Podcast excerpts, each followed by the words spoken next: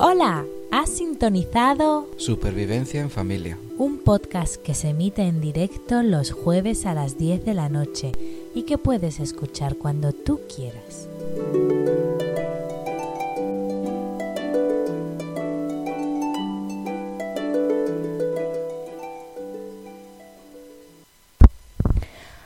Hola, muy buenas noches. Aquí estamos una semana más en Supervivencia en Familia, un podcast que trata sobre la supervivencia y enfocada un poco hacia la familia, teniendo presente a los hijos sobre todo. Y bueno, pues vamos a presentarnos como todas las semanas, ¿verdad? Pues sí. Aquí soy yo, estoy Zana de Mami Futura y ¿Y el otro? Y vamos a hablar hoy en, bueno, recordaros que estamos en directo a través de la plataforma de Spreaker, pero nos podéis escuchar en diferido en cualquier momento. Y hoy, jueves a las 10 de la noche, vamos a hablar sobre métodos de conserva. Aunque bueno, he dicho a las 10 de la noche, pues son ya las 10 y media, que hoy nos hemos tenido que retrasar un poquillo. Sí, bueno, pedimos disculpas porque tenemos al pequeñajo un poco pochillo y pues requiere un poco, un poco ser generoso, pero vamos, tampoco es demasiado grave. Eh, requiere un poco más atención de lo habitual y se nos ha ido un pelín la hora. Sí, lo sentimos mucho por el atraso, pero bueno, aquí estamos. Como ya digo, podéis escucharlo cuando quieras. Y vamos a hablar sobre la- los métodos de conserva, sobre todo de alimentos, porque se pueden conservar muchas cosas, pero en esta ocasión vamos a hablar de la conserva de alimentos de forma casera también. Bueno, vamos a hablar de conserva de alimentos un poco en, en general. Primero a nivel doméstico, tratar de ver, podemos tratar cuáles son los platos de cocina más eh, aprovechables desde el punto de vista de supervivencia, cuáles nos pueden resultar un poco más útil. Eh, podemos ver también eh, cómo tratar de que los alimentos que tenemos en casa nos duren lo máximo posible y luego podemos también hablar un poquillo de qué se ha utilizado tradicionalmente para conservar los alimentos porque básicamente el queso nació como una forma de conservar la leche lo máximo posible entre otras cosas. O sea, eh, la leche, hoy en día tenemos pues, sistemas de eh, eh, uperizada, homogeneizada, tratada, que suele ser lo pasteurizado también, el gran pasteur. Entonces, pues la leche dura mucho más. Encima se eh, empaqueta de una forma muy correcta y además tenemos eh, sistemas que una vez que la tenemos abierta la leche que ya está en contacto con el exterior y con las bacterias, pues todos sabemos que debe ser conservada en la nevera. eh, bueno, entonces aún así también sabemos que no nos va a aguantar demasiado tiempo, que a partir de una semana o semana y pico la leche pues ya puede empezar a agriarse un poco. Pero claro, hace unos años pues no había neveras, estos procesos no se conocían igual, lo más que se hacía era hervir la leche para tratar de matar lo, lo primero que se pudiera. De hecho, yo me crié cuando era pequeño, tampoco hace tantos años, hijos míos, no hace tantos años. me crié con, con leche natural, quiero decir, desde el punto de vista de que no estaba tratada de, de un vaquero que había por la zona que nos la vendía. Entonces yo recuerdo que mis padres todas las noches a las 9 en punto llegaba el, el vaquero, nos vendía el litro o los dos litros de leche o lo que fuera. Mis padres la cocían, la hervían hasta que subía la espuma dos o tres veces y se almacenaba. Eso te duraba, pues eso, un día, dos días a lo sumo, tres, tampoco te, dura, te iba a durar mucho más la leche. Además que ese tipo de leche es muy fácil que luego se separe el suero de la leche. Si alguna vez eh, alguien, alguno o alguna tenéis acceso a, a leche recién extraída del animal, ya sea de oveja, de cabra o de vaca, que por cierto, curiosamente la de cabra es la que mejor toleramos los humanos, aunque lo más típico sea el consumo de leche de vaca. Esto no quiere decir que sea mala, cuidado, que es maravillosa. Sí, de hecho una curiosidad. Antiguamente cuando se- había muchos niños, igual que ahora, alérgicos a la leche de vaca. Y bueno, pues no había estos procesos de, de empolvar la leche y de hacerla hidrolizada. Y los alérgicos a la leche de vaca bebían leche de cabra. Sí, la verdad es que nuestro organismo parece ser que, que la tolera mucho mejor. De hecho, cada vez hay más gente que tiene problemas con la leche de vaca, pero igual de buenas son las dos. ¿eh? En ningún caso quiero decir nada en contra de la leche de vaca porque la considero maravillosa. Eh, entonces, claro, ¿qué ocurría hace unos cuantos años? Que si yo tengo leche que no voy a consumir, pues ¿qué hago con ella? ¿La tiro? ¿O se la, se la, doy a los animales? No la desperdicio, pero no la aprovecho todo lo que la puedo aprovechar. Pues a partir de ahí nacieron ciertos procesos como por ejemplo el hacer mantequilla, el hacer queso, utilizar en recetas de cocina. Eso a fin de cuentas es métodos de conservación, de hacer que un determinado producto alimenticio te dure lo máximo posible en el tiempo vamos a tratar de estudiar unos cuantos sistemas parecidos a ese eh, pues para hacer que, los alimentos duren lo máximo posible. Por ejemplo, con la fruta. A ver, ¿qué se te ocurre a ti que podemos hacer para que la fruta nos dure más tiempo? A mí, ¿qué se me ocurre? Pues meterla en el frigorífico. Vale, la verdad es que la temperatura afecta a la fruta y meterla en el frigorífico puede ser una opción. Pero, por ejemplo, si la metes en el frigorífico, desde luego no te va a durar meses. Te va a durar unos cuantos días más. Hay que tener presente que hoy en día tenemos fruta de lo que queramos. Ah, ya se te ocurrió. Hoy en día, la verdad es que hoy en día tenemos eh, fruta de temporada, la tenemos todo el año, con mayor o menor calidad, a mayor o menor precio, pero la tenemos todo el año porque la traemos desde cualquier punto del mundo y porque se, se recoge de determinadas formas que no es igual que antes, ¿vale?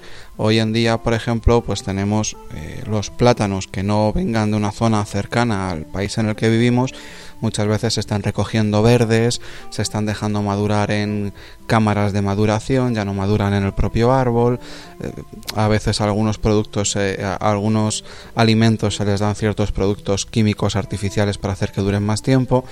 Bueno, pues si nosotros tenemos, que nos puede ocurrir, no es nada extraño, hemos comprado más fruta de la que creíamos que íbamos a consumir y se nos va a echar a perder, primero la podemos utilizar en recetas de cocina, en recetas de, dulces, pasteles y semejantes, muy buena idea. Pero, ¿cuál era el método que ibas a decir? Que, que ya te vino la idea a ver. En almíbar. Por ejemplo, el almíbar es un buen sistema para, para conservar la fruta. El almíbar al final es una mezcla que hacemos lo más densa posible, pero tampoco vamos a conseguir mucho, va a ser una especie de jarabe líquido de agua con azúcar. Lo que haremos en este caso será poner el agua a hervir e iremos echando azúcar y tratando de disolverlo para que quede lo más tipo jarabe posible, ¿vale? Que quede ahí un poco, no llega a ser melaza, pero lo más parecido al jarabe. Dicen que el almíbar está bien hecho cuando lo tocas con la cuchara y se te pega un poco y se te hace una especie de hilillo. Este azúcar nos sirve como método de conserva. Podremos meter en un tarro almíbar con distintas frutas y, o con la fruta que queramos y conseguiremos que nos dure mucho más tiempo. Se te ha ocurrido un segundo método, a ver cuál. Mermelada. Efectivamente, la mermelada también es un método de conserva que consiste en que vamos a triturar esa fruta y la vamos a cocer en una olla con un poco de agua, porque a veces es necesario, no siempre, ¿eh? pero perdonad. Disculpad, en algunas frutas es necesario echarle un poco de agua y sobre todo una gran cantidad de azúcar. Tenéis proporciones en internet que se pueden consultar fácilmente. Empantanamos un poco la cocina, eso es cierto. Es fácil que nos quememos porque, como decimos, hay que cocerlo, eso va a burbujear, ¿vale? Van a salir pompitas y cuando esas pompitas rompen nos van a caer cachitos encima, es fácil que nos quememos un poco, pero el resultado es muy bueno. Es muy clásico el hacer mermelada de moras, por ejemplo, hay que pasarlo con un pasapurés. El truco está en eh, usar el pasapurés al revés, por cierto, por si alguno no lo sabíais. Se tarda una eternidad, pero el resultado es muy bueno. Y, es otro método para tener fruta durante todo el año. Hay otro método más, ¿se te ocurre? ¿Membrillo? Mm, vale, viene siendo algo muy parecido. ¿vale? Eh, entre la mermelada y el membrillo es muy parecido, con la pequeña diferencia de que el membrillo al enfriarse solidifica mucho más, el proceso es prácticamente el mismo, el membrillo solidifica mucho más y entonces se queda em, en una masa mucho más compacta, más densa, que no pierde la forma. Entonces, bueno, es muy parecido. Yo te hablaba de deshidratar, que nosotros en casa lo hemos hecho. Deshidratar. Efectivamente. Si por ejemplo tenemos manzanas, plátanos o semejante, eh, que no vamos a consumir, antes de que se nos eche a perder, se puede lavar la fruta, se pela, que es, es recomendable pelarla, se corta en rodajas lo más finas posible y se pone en una máquina para deshidratar. Si no tenemos máquina para deshidratar, se puede hacer algo parecido utilizando como si fuera una estante, como tendríamos que fabricarnos en madera una especie de estantería en la que mediante una malla iríamos haciendo los distintos pisos cerquita, muy pegaditos unos a otros y todo bien envuelto en un mallazo, una tela tipo mosquitera lo más túpida posible para que ninguna ningún bichito pueda llegar allí para comer y poner sus huevos, que es lo que haría que esa fruta se nos echara a perder. Eh, esto puesto al sol hace que pierda la humedad que tiene muy rápido, cuanto más antes la pierda menos riesgo tendremos y en el momento en que esta fruta ya está deshidratada, completamente seca, los animales, en este caso no los animales, sino los insectos, ya no les resulta atractivo para hacer sus, sus pequeños nidos, alimentarse de ello, poner huevos y demás. Este proceso también se puede hacer con la carne. Entonces, eh, de ahí viene el, tema de la cecina, por ejemplo. Eh, podemos hacer cecina cortando eh, lonchas finitas. es un proceso parecido, aunque no exactamente igual, al curado. Cuando hablamos de productos curados, que por la zona donde vivimos nosotros en, en España es algo muy conocido, tanto los chorizos, el jamón y todos estos productos, a fin de cuentas es carne que está sin cocinar, pero sometida a un tratamiento, en algunos casos eh, se puede ahumar, pero eso es distinto. Es, efectivamente, se suele realizar un salado de, de la carne y luego se, se, limpia bien esa sal y se la deja con la grasa que la protege para que se cure, se seque durante meses que tenga que estar en ese proceso. El tema del salado, por ejemplo, es otro método que podemos utilizar que consiste en poner, por ejemplo, este se usa mucho con eh, el pescado. El tema del salado es muy típico con el pescado, eh, como el bacalao, por ejemplo, o las sardinas, que también se puede hacer. Tendríamos que cortar el pescado en filetes finos, lo más fino posible. Primero se le deja reposar toda la noche con sal gruesa para que le saque toda la humedad posible. Se lava y una vez que le hemos quitado todas las eh, impurezas y mierdilla que pueda tener se le somete pues otra vez a un secado mucho más prolongado con sal gruesa estancado digamos eh, almacenado hasta que eh, según el grosor y el, tipo de alimento que estemos secando o, o salando le, extraiga esta sal, le extraiga toda la humedad al alimento. Curiosamente, en la época de Roma, perdóname, ya te paso el micro, en la época de Roma eh, no se pagaba con monedas a los soldados. En la época de Roma, en determinada época de Roma, si hay algún historiador que me perdone, eh, en determinadas épocas no se pagaba con dinero como tal, se les pagaba con sal. De ahí viene la palabra salario. Sí, yo quería decir que es curioso que estemos deshidratando la comida para luego tener que hidratarla, porque para quitarle luego toda esa sal y poder usar ese pescado para cocinar hay que hacer justamente todo el proceso contrario, que es mantenerlo en agua durante un largo tiempo o periodo de tiempo para quitarle la sal y rehumedecer, ¿no? Efectivamente, y además de eso, luego tienes que cocinarlo a fuego lento, que procurar que no te quede demasiado secote por dentro el pescado. Por ejemplo, estoy pensando en el bacalao. ¿eh? Tienes que tenerlo con agua durante tres o cuatro días, cambiándole el agua periódicamente, todas las noches, para que le limpie bien de toda la sal. Hay que cocerlo a fuego lento para que se rehidrate bien, se cocine adecuadamente, etc. etc pero con estos métodos nos vamos a asegurar de que el alimento no se echa a perder, que nos dure eh, la mayor cantidad posible de tiempo. Luego hay otros métodos de conserva, eh, por ejemplo pensando en tarros de cristal, cosas que podemos hacer por casa, que se basan en añadirle eh, ciertos productos que hacen que no se que el, que el alimento no se estropee. Por ejemplo, el vinagre o por ejemplo el limón. Este tipo de, productos hacen que, la comida no se nos eche a perder. De hecho, en alguna vez hemos comentado que se suele echar vinagre a la ensalada, hoy en día más por, por aliñar que otra cosa, pero el origen de esto más que nada es porque ese vinagre mata a los bichitos que pueda tener el, el alimento. Eh, también comentábamos que se mezclaba antiguamente vino con agua para limpiar el agua y matar los bichitos que pudiera haber para que no nos, no nos hicieran daño a la, hora de beber el agua. Em, cosas que podemos hacer, por ejemplo, en vinagre, pues eh, pollo, podemos poner pollo en vinagre, aunque yo recomiendo más el limón en este caso. El tema de las sardinas, por ejemplo, ¿se te ocurre a ti algún otro? Eh, ¿Con limón o con vinagre? Pues la verdad, a mí se me ocurre más con aceite, fíjate. ¿Otro buen método? Sí, el, queso con aceite, que además le pones un poquito de especia y le da un sabor muy característico al queso, o, o aceitunas, o las aceitunas también se conservan en vinagre, ¿no? En algunos casos sí, o en salmuera. La salmuera también es otro método de conserva, que se obtiene pues igual que el que has comentado antes del azúcar, ¿vale? El almíbar, pues la salmuera es un principio parecido, pero que utilizaremos sal en lugar de azúcar. Nosotros en casa hemos hecho distintos experimentos y de hecho, pues uno de los productos que, a mí personalmente más guerra me dan en la cocina, porque caducan muy rápido, caducan o, o no están igual de buenos. Para mí es el pollo. El pollo al poco tiempo se empieza a pasar, para mi gusto, te dura muy poquito. Así como un filete de cerdo de ternera. El cerdo creo que es el que más, para mi gusto, el que más aguanta. Pero bueno, los puedes hacer a la plancha y no hay ningún problema. Ya con el pollo en la misma cantidad de tiempo, como que tiene otro olor y tiene otro color que no me convence demasiado. Entonces, si en un periodo de 24 48 horas como muchísimo eh, no voy a consumir el pollo, una buena opción, que de hecho en alguna ocasión lo hemos hecho, es meter eh, ese pollo en un tupper o en una bandeja en un baño de jugo de limón o de agrio de limón que se venden en los supermercados.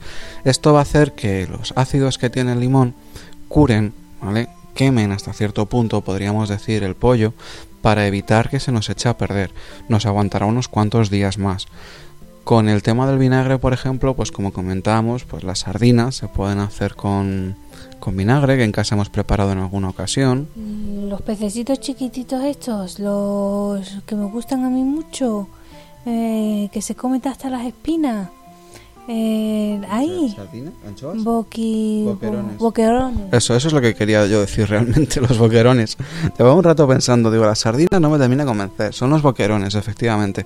Los boquerones los hemos hecho en vinagre, los curas en vinagre y no te hace falta cocinarlos luego. Entonces, este tipo de métodos nos van a permitir que la comida nos dure algo más de tiempo. Del aceite, como tú comentabas, efectivamente, pues podemos hacer queso en aceite. Se puede hacer una olla, no sé si alguna vez te, hemos hablado de la olla, te suena, ¿verdad? ¿Te acuerdas de cómo lo hacíamos? Eh, una olla de barro, aceite y meter ahí toda carnaza. La casco porro, ¿no? bueno, no, no exactamente. Eh, la olla que, que, se hace normalmente es que coges distintas piezas, en general suele hacerse con cerdo, si no me equivoco, pero los que sepan más del tema me podrán corregir. Y por ejemplo, panceta, chorizo, incluso morcilla y demás, pues tú lo has, echas a la sartén, lo fríes un poco, solo un poco, no hace falta asegurarte de que esté bien hecho por dentro, y con aceite y todo a la olla. Eh, esta olla tiene que estar siempre eh, el, nivel de aceite que vamos a que, estemos usando que no es aceite limpio que es con el que hemos cocinado el propio alimento debe estar siempre por encima de la carne que hay abajo. Entonces nosotros durante una temporada lo estuvimos probando. El método es bueno pero hay que reconocer que no puedes estar utilizándolo de forma continua. No sé si me explico. No puedes tener una olla en la que tú vayas añadiendo y sacando conforme sea necesario, sino que para hacerlo bien y que conserve adecuadamente el sabor, ¿vale? Que no quiere decir que no se pueda hacer, sino que la forma que nosotros vimos que era más adecuada es que, pues, eh, como estábamos comentando, te, te pongas a hacer la olla en sí cocines un poco toda la carne que vayas a utilizar con buena cantidad de aceite, lo vayas echando a la olla, repitas el proceso tantas veces como sea necesario hasta que llenes la olla hasta donde tú quieras y no eches más más adelante, sino simplemente ves sacando lo que necesites. Se venden, porque yo he visto en algunos centros comerciales, en tarros de cristal, te venden este mismo producto, el cual tú puedes que tener en cuenta que, claro, ese aceite con el que hemos estado cocinando conserva todo el sabor del producto que, de, la carne con la que se ha cocinado. Entonces, Estos tarros que te venden grandecitos, pues tú puedes ir sacando de ahí, dar una vuelta a la sartén y desde luego para la analítica te tiene que ir fatal, porque eso te pega un golpe al colesterol que lo deja tiritando, pero la verdad es que está de pecado. Sí, un poquito, la verdad es que está muy bueno. En aceite no hay más cosas que a mí se me queda. Tengo algo ahí, como una vispita en la mente que me, que me está diciendo que hay algo más con aceite que se puede conservar, pero no me acuerdo muy bien. Yo creo que también un tipo de conservación, pero ese ya lo usamos mucho más a menudo. Estamos acostumbrados en nuestro día a día es la congelación. Bueno, efectivamente, yo antes de eso quería comentar, por ejemplo, nosotros hemos hecho hemos hecho cecina en casa, ¿te acuerdas? con, la máquina esta para deshidratar hemos hecho cecina, el resultado es bastante bueno.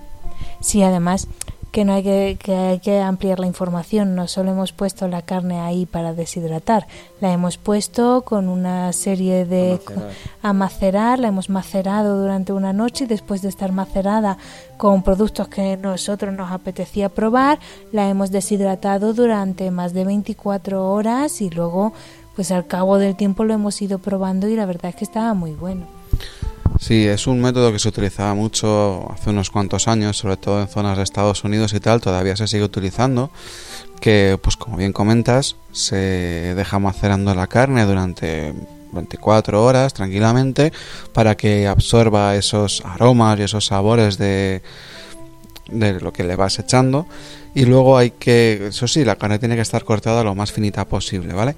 Y luego hay que dejarlo pues que se seque, hay que deshidratarlo durante un largo periodo de tiempo tarda bastante más que, que, la fruta y demás. La verdura también se puede deshidratar, por cierto. Podemos hacerla con zanahoria o tal, se puede hacer igualmente. Y nosotros, mm, como dato particular para quien le interese, eh, solemos tener siempre en casa un tupper con eh, verduras deshidratadas que utilizamos para hacer sopa. Estas las hemos comprado directamente, de hecho tenemos ahí el tupper que lleva meses y todos los inviernos lo uso para hacer sopa y voy reponiendo progresivamente. Eh, es muy práctico porque pones tu bol o tu cazo con agua, le echas un par de cucharadas de estas que lleva nabo, apio, lleva acelga, cebolla, patata, unas cuantas cosillas, pues no, patata a lo mejor no. Eso a lo mejor me lo he inventado.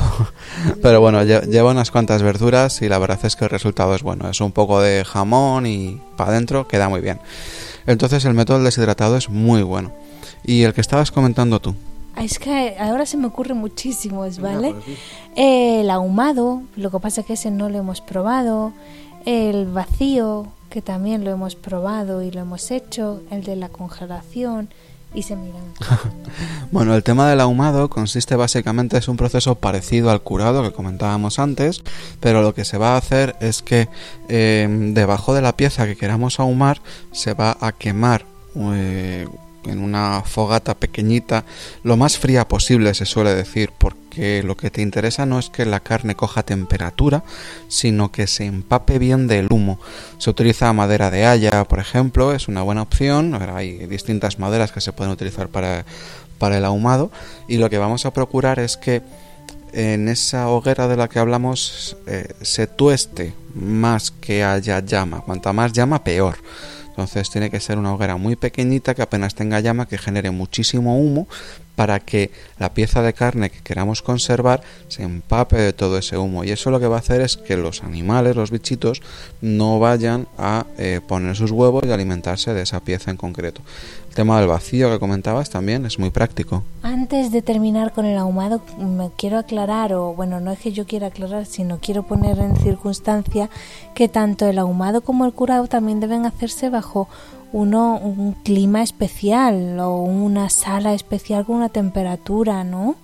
No puedes curar una pieza de jamón a cierta temperatura, tiene que estar bajo unas condiciones específicas de humedad y de temperatura, igual que no sé, y eso es más pregunta, si el ahumado también le pasa eso que tiene que estar en una a unas ciertas condiciones climáticas. El ahumado lo que interesa más que nada es que esté la carne fresquita, El gran problema, el gran riesgo del ahumado es que es muy fácil que se te vaya la mano con la temperatura de la hoguera y suba el calor eh, hacia esa pieza de carne que quieres ahumar y la cocines, la cuezas o la ases más que ahumarla. No te interesa eso, te interesa que eh, simplemente se empape de ese humo durante horas sin llegar a cocinarse. Eh, si es verdad lo que comentas con respecto a la temperatura. ¿Vale?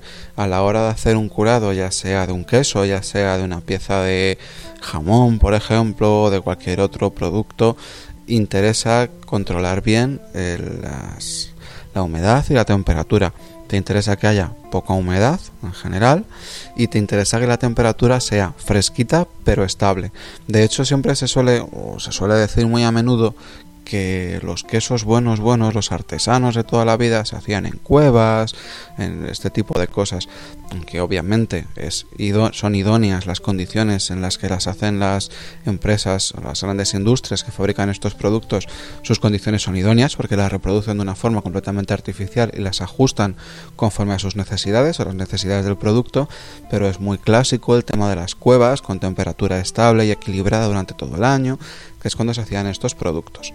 Em, el tema del vaciado, hacer eh, conservar los productos en vacío, también es muy buena opción, porque lo que vamos a hacer es aislar el producto, asegurarte de que el producto está completamente aislado del ambiente, que es donde recordemos viven pues esas bacterias o esos pequeños insectos que pueden hacer que eh, la pieza, en este caso sobre todo son las bacterias, ¿vale? Porque podemos dar por hecho que en nuestra cocina o en nuestra nevera pues no hay insectos, pero sí que seguro hay bacterias, porque alrededor del aire que respiramos siempre hay pequeñas bacterias, aunque para nosotros sean completamente inocuas o inofensivas, a los productos de carne sí les puede afectar y pueden empezar a, a ponerse malos o echarse a perder.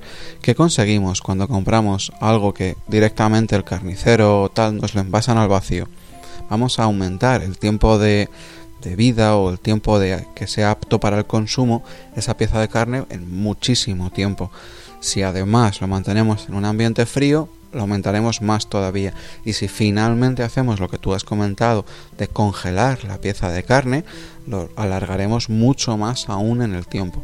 Es otro método de conserva que casi todos practicamos en nuestras casas o nuestros domicilios, pues es muy típico cuando eh, terminas un plato y tal, pues oye, esto no me lo voy a terminar, lo voy a terminar a la noche, me lo termino mañana, me lo llevo a la nevera, no lo dejo fuera porque se me echa a perder, obviamente. Si yo preparo más comida de la que voy a consumir, perfectamente con, con, muchas recetas, no con todas, pero sí con muchas, puedo meterlo en el congelador, en una olla o en un tupper, para que me aguante y lo saco dentro de unos cuantos días, una semana o dos semanas, y lo termino de consumir. Sí, eso se suele hacer sobre todo con temas de cuchara, con las lentejas, el cocido y demás, que son platos bastante fuertes que gustan mucho, pero que también cansa el consumo continuado de los mismos. Entonces, para aprovechar todas las vitaminas y que no todo el mundo tenemos el mismo tiempo siempre, pues se hace un poquito de más y ya se, se lleva para otro día. Lo que yo no sé es eh, que no tengo nunca claro Mira que me lo pueden decir siete mil veces, pero siete mil una que se me olvida, son los alimentos que no se pueden congelar. Me parece, si no recuerdo mal, que la patata sí se podría eh, congelar una vez cocinada, pero sí que pierde la textura de patata que tiene. Eso lo sé por experiencia. Yo tengo entendido que la patata y la pasta se llevan muy mal con el congelador. ¿Y los huevos? Los huevos tengo yo entendido que está prohibidísimo. Pues puede ser, mira, a mí nunca se me había ocurrido congelar un huevo, pero, bueno, no sé. No sé, pero haces una, yo que sé, algo con huevo y se te lo como, y no sé, pero sí, yo creo que el, el huevo era de esas cosas prohibidas de congelar. Pues sí, efectivamente, no, no todo se puede, eh, no con todo se puede utilizar cualquier método de conserva. O sea, cada uno va un poco ajustado a las necesidades que puede tener. Y el método de conserva más habitual que casi todo el mundo utiliza prácticamente siempre, ¿sabes cuál es? ¿Comérselo? No, antes de eso. Antes de comérselo, cocinarlo al fuego. Efectivamente. Eh, ¿Vale? Pero no hemos hablado de cómo es el método de conserva al vacío. Igual podríamos hablar de lo que es eh, Cuando tú cocinas algo y todavía está caliente, tienes un tarro de cristal. Normalmente estos tarros tienen una tapa metálica, que incluso están ya horadados para que tú sepas si está bien conservado al vacío o no. Entonces, si estás cocinando algo y lo quieres conservar al vacío porque has hecho de más, porque tal, y bueno, pues lo quieres conservar al vacío porque te da más confianza, porque tienes el, el, la, el congelador lleno, lo que se puede hacer es meterlo directamente en el tarro de cristal, taparlo con la tapa metálica que te viene y ponerlo del revés. Y dejarlo del revés una, un tiempo. Y cuando ya le das la vuelta ves con la tapa que suele hacer como clip clap clip clap. Si no hace clip clap es que se ha conservado correctamente al vacío. Si hace el clip clap no se ha hecho bien al vacío y puedes usar el segundo método para conservar este tipo de, de, vacío y es meter el tarro de cristal en al baño María. Coges, pones eh, una cazuela donde un poquito más de la mitad del tarro esté cubierta por el agua. Lo pones, lo pones a hervir, metes el tarro y hasta que la tapa haga y entonces la tapa no te va a hacer lo hará cuando se enfría, ¿verdad? Efectivamente, lo pones a hervir y lo tienes que tener hirviendo, dependiendo del tamaño del tarro, pues 5 o 10 minutos, ¿vale? Para que lo que está dentro del tarro coja aproximadamente la misma temperatura. Normalmente lo que se suele hacer es que esto lo haces eh, sin llegar a cerrar del todo la tapa, porque si tienes exceso de presión podría reventar el tarro. Y eh, una vez que lo tienes ya del todo, terminas de cerrar la tapa, se saca y al enfriarse hace el vacío. Lo que vamos a intentar es que como el aire caliente ocupa más espacio que el aire frío, en general cualquier partícula de cualquier material estando caliente ocupa mayor cantidad de volumen que estando fría, por un principio de la energía y la vibración que tiene, no vamos a entrar, pero vamos, creednos, cualquier cosa, confiad, confiad, cualquier cosa caliente ocupa más espacio que estando fría, ¿vale? Porque sus partículas se mueven más. ¿Qué va a ocurrir? Que cuando está el producto caliente dentro del tarro, ocupa mucho espacio, expulsa hacia afuera el aire que tiene. Tampoco es importante cuando vayamos a hacer algo en conserva al vacío, por ejemplo salsa de tomate que nosotros hemos hecho y queda de vicio, eh, procurad no llenar hasta el límite. Hay que dejar siempre un poquito de espacio. Un centímetro o dos, tampoco mucho más, pero un centímetro o dos, un dedo o dos dedos es lo apropiado un dedo que sería más o menos centímetro y medio, dos centímetros aproximadamente, suele ser lo estándar. Eh, lo que vamos a hacer es que ese, producto que tenemos dentro al estar caliente empujará el aire hacia afuera y cuando se enfría es más sencillo el salir que volver a entrar porque hemos cerrado bien la tapa eh, ocupa menos espacio y por tanto hará vacío y como bien dices hay que utilizar siempre el tapas que, que tienen un pequeño abombamiento, hace una pequeña curvatura hacia afuera, que es típico cuando las abres que suena el clop. Eso es síntoma de que estaba cerrado al vacío. Si compramos un producto, ya sea por ejemplo eh, potitos que lo tienen casi todos, eh, las eh, tarros de tomate en conserva que suelen que no latas, ¿vale? Los tarros, los de cristal, cuando los compremos, fijémonos en la tapa Sí, además puedes comprobarlo porque te hacen clic cloc clic clop si no están al vacío correctamente. Si los compras tienen como un circulito, una huella de un círculo en medio, que es el que hace clop cuando ya lo abres y se libera el vacío. Efectivamente, entonces así estaremos seguros. Además de eso, si hemos hecho esto de forma casera, es interesante, bueno, obviamente, como con cualquier cosa que queramos conservar, apartar de corrientes de aire, si no tenemos un envoltorio como podría ser un tarro, si es eh, jamón o tal, pues no lo tengamos por medio de cualquier manera, que esté bien protegido, hay que procurar tenerlo apartado de eh, fuentes de calor, de la luz solar, etc, etc. Entonces lo que decía es que es recomendable cuando tengamos tarros al vacío revisar regularmente, tampoco hace falta ser obsesivo, pero revisar regularmente que no tengamos ningún tarro que de repente vuelva a sonarle la tapa porque se ha perdido el vacío por el motivo que sea. Si es así... ¿Qué nos ha pasado? ¿Y qué puede ocurrir? ¿Qué es más común que pueda pasar? Efectivamente, si es así, ¿vale? Porque al principio, sobre todo, si empezamos a experimentar, pues quizá los resultados no sean 100% eficaces, entonces podemos tener algún pequeño problemilla. Hay que revisarlo periódicamente cada pocos días, sobre todo al principio. Si nos aseguramos de que todo está bien, perfecto, lo puedo consumir cuando me dé la gana. Pero si hace dos días el bote no sonaba y hoy ya sí suena, ese es el primer candidato a ser consumido ya. Y a ser posible cocinándolo por si acaso, ¿vale? Para no perderlo. Estaba pensando que eh, hablando del tema del frío y el calor, para poner un ejemplo con una experiencia propia, hubo una ocasión en la que compramos un, una botella de vino espumoso, no sé si te acordarás, que tuve la brillante idea de meterlo en la nevera. Sí, me acuerdo, porque adivina quién lo ha limpiado todo, quién lo limpió después todo. Bueno, lo hicimos los dos, yo también estuve. La verdad es que todavía me arrepiento. Bueno, la cuestión es que tuve la brillante idea de meter el vino espumoso en la nevera y como estuvo una larga temporada sin que le hiciéramos ni caso, dije, está ocupando un espacio que nos hace mucha falta. Yo que era el más listo del barrio, y lo sigo siendo, dije, pues ya está, yo lo saco de aquí, lo almaceno, en el pequeño almacén que tenemos en la cocina, yo lo meto ahí y ya tengo espacio para mí. ¿Qué pasó? Cuando hizo, cuando estaba frío, fue eh, en este caso entrándole aire a la botella. En el momento en el que se fue calentando, empezó a empujar hacia afuera, el aire no podía salir a la misma velocidad porque por vacío no le pasa nada, ¿vale? No le va a hacer nada raro a la botella, simplemente está en vacío y va entrando el aire muy lentamente, muy lentamente durante el tiempo que necesite hasta, digamos, compensar la diferencia de presión. Pero en el momento en el que se calienta, que se calienta mucho más rápido, el aire no podía salir a la misma velocidad os podéis imaginar. El resultado es que el tapón salió despedido. y... El vino detrás. El vino fue detrás y llegó a la otra pared de la cocina.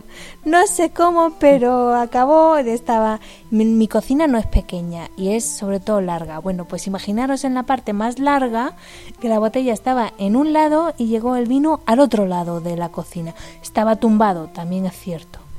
Efectivamente, otro error en este caso el vino estaba tumbado y bueno, pues el chorro de vino recorrió los cuatro metros o así que debe de haber de una pared a la otra. Todavía me arrepiento. En fin. No nos pilló el tapón a ninguno de los dos, estábamos dormidos y ni nos enteramos. Bueno, sí, creo que vimos la explosión y nos asustamos un poco, pero nada más. Otros métodos, por ejemplo, y esto ya es más experimento casero a cuento del tema del vino, el tema de la hidromiel. El que le interese, se puede fabricar hidromiel casera los resultados no son para tirar cohetes, sobre todo cuando no sabes, pero cuando te dejas asesorar y le añades alguna especia o tal, el tema mejora mucho. Es interesante. Y entonces, hablando de temas de conserva, como bien estábamos comentando, el tema de cocinar la comida. Eh, es el mejor o, el, método de conserva que más se suele utilizar. Si por cualquier motivo eh, ¿Qué ibas a decir? Es que no lo considero tanto método de conserva como método de de apropiar el alimento al consumo. Vale, sí, pero no voy por ahí. Te quiero decir, ejemplo, yo he comprado, porque se me ha ido la mano, he comprado dos pechugas de pollo que normalmente a nosotros con una prácticamente nos sobra. O media, tú directamente dices que media. Yo es que comprando soy un poco cafre. Pero bueno, el tema está en que se me ha ido la cabeza completamente y yo, pues a lo mejor tú compraste una y yo, listo de mí, llegué y compré otra porque me pareció una buena idea, ¿vale? Bien, ¿qué puedo hacer en este caso? Yo la puedo congelar, pero si por cualquier motivo yo no tengo un congelador, mm, lo que no voy a hacer es tirarla. ¿Qué hacemos en estos casos? Que es lo que haría cualquiera en su sano juicio. Lo cocino todo, porque una vez cocinado voy a prolongar el tiempo de vida. Como bien comentas, el proceso de cocinar, aparte de añadirle sabor, mejorar la textura en muchos casos y mejorar mucho el alimento, nos sirve para eh, matar o exterminar la mayor parte de bacterias o bichitos que pueda haber en la comida que nos puedan afectar a nosotros. Entonces, ¿qué vamos a hacer? Hasta cierto punto podríamos decir que ponemos contadores a cero. volveríamos a empezar de nuevo. no puedo cocinar las cosas más de una vez, al menos no la gran mayoría de ellas, pero antes de que se me eche a perder, la puedo cocinar y de esa forma lo voy a alargar. Y hablando de tema de supervivencia doméstica en casa, hay ciertos platos de cocina, ciertas recetas que son muy prácticas porque admiten prácticamente de todo. ¿Sabrías decirme qué dos grandes opciones o grandes aliados podemos tener como recetas de cocina? Sopa. ¿Y? Y el tomate. Eso está buenísimo siempre. El tomate está buenísimo, pero no. Me refiero a la ensalada, ¿vale? Son dos platos de cocina sencillos hasta cierto punto que podemos complicar hasta donde nos dé la gana y que admiten prácticamente de todo. Doy fe porque odio la lechuga en todas sus formas, pero desde que descubrí que no es obligatorio usar lechuga para las ensaladas, se me ha abierto el mundo de las ensaladas y soy feliz. He llegado a comer arroz y pasta en una ensalada a la vez. Está prohibido, por cierto, no es muy nutritivo, pero yo lo he comido. Bueno, efectivamente, eh, aquellos mm, productos alimenticios o aquellos alimentos que no necesiten ser cocinados o que algunas excepciones como el tema del arroz y la pasta que comentas, pero por ejemplo la fruta, los frutos secos, muchas verduras se pueden. que se pueden hacer de espinacas, de acelgas, de mm, un millón de cosas. Y es que no es por la verdura, no es por el verde de la lechuga. Es que a mí me pones una ensalada de espinacas y soy feliz. La legumbre, por ejemplo, se puede añadir perfectamente. Ahora en verano es, un, es una muy buena opción con 30 grados en la calle, 40 en algunos sitios, pues la gente el tema de meterse un cocido, unas habichuelas entre pecho y espalda, bueno, aquí la jefa dice que sí, pero a mí me costaría un poco de trabajo, ¿no? Pero eh, podemos cocer simplemente o hervir eh, la legumbre y añadirla a la ensalada y servirla fría. Y en el tema de la sopa, en invierno es un gran aliado también, aunque en verano también se puede hacer, obviamente, porque admite muchísimos productos. Se puede hacer con carne, prácticamente cualquier tipo de carne se le puede añadir en pequeñas cantidades, pescado, obviamente muchas verduras, se puede usar la legumbre quizá un poco menos, pero también se podría echar perfectamente, se le puede echar huevos, queso, eh, productos eh, curados, se pueden usar muchísimas cosas, tanto en, un plato como en el otro.